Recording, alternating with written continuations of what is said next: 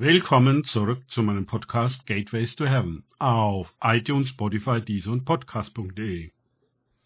Mein Name ist Markus Herbert und mein Thema heute ist Wer hat das letzte Wort?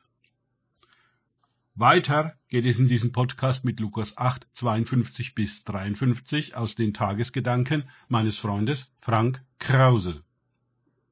Er aber sprach, weint nicht, denn sie ist nicht gestorben, sondern sie schläft. Und sie lachten ihn aus, da sie wussten, dass sie gestorben war.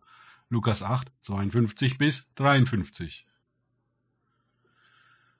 war den Betroffenen und Angehörigen bereits das ganze Verhalten Jesu unverständlich und widersinnig, so jetzt auch diese Worte.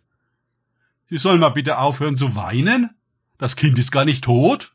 Also der Arzt, der den Tod festgestellt hatte, lag falsch? Aber dieser Jesus, der das Kind doch gar nicht einmal gesehen hatte, weiß es besser? Absurd. Erneut sehen wir das große Problem für die Wunder, die Gott tun will. Alle wissen, dass es abwegig ist, dass es gar nicht sein kann, dass es Irrsinn ist, hier noch was zu wollen. Alle sind sich ihrer Meinung ganz gewiss, dass sie doch sehen, was los ist. Dass Jesus immer noch etwas anderes zum Stand der Dinge sagt, das ist für sie einfach nur lächerlich. Das kann doch nicht wahr sein.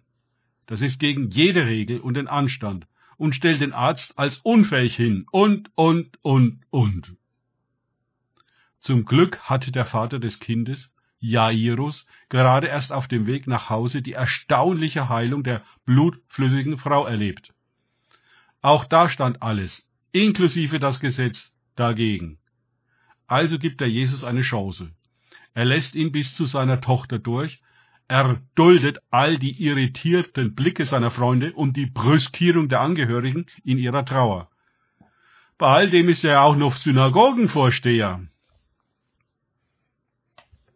Für uns als Gläubige, als Christen ist es sehr wichtig, dass wir nicht so viel wissen. Ich weiß, das klingt seltsam, aber sobald wir meinen, wir wüssten Bescheid, die Situation wäre ganz klar, sind wir für eine weitergehende Führung durch Gottes Geist unempfänglich. Wir sollten besser davon ausgehen, dass wir generell von der Wirklichkeit nur sehr, sehr wenig wahrnehmen und den kleinen Rest auch noch durch allerlei Brillen filtern, vor allem die religiöse Brille. Die Evangelien legen uns immer wieder nahe, dass wir blind und taub sind.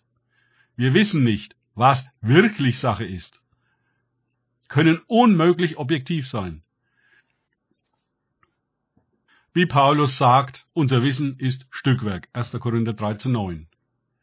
Wir sollten uns davor hüten, den Kniefall vor den Verwandten und ihren Meinungen zu machen, genau wie vor den Experten, generell davor, anderen nach dem Mund zu reden, wer auch immer sie sind.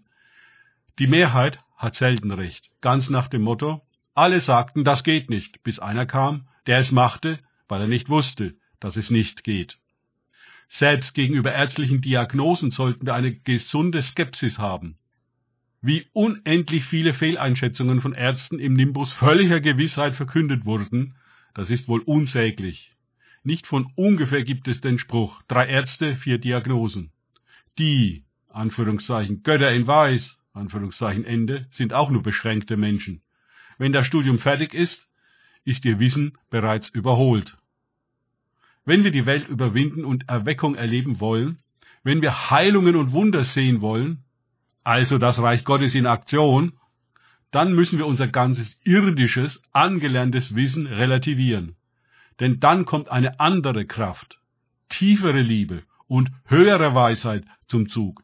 Ihr Vorgehen und ihre Anweisungen sind über Bitten und Verstehen. Sie bewegen sich in ganz anderen Bezügen als unsere irdische Gesetzmäßigkeiten. Wenn Jesus sagt, das Mädchen, von dem alle sagen, es ist tot, schläft nur, dann sollten wir davon ausgehen, dass es stimmen könnte, auch wenn der Augenschein, der Arzt und alle anderen etwas anderes vermitteln. Jesus hat das letzte Wort. Wenn wir es ihm nur lassen würden, oh wie viele Wunder würden wir erleben. Danke fürs Zuhören. Denkt bitte immer daran, kenne ich es oder kann ich es? Im Sinne von erlebe ich es. Erst sich auf Gott und Begegnungen mit ihm einlassen, bringt wahres Leben. und Totenauferweckung. Gott segne euch und wir hören uns wieder.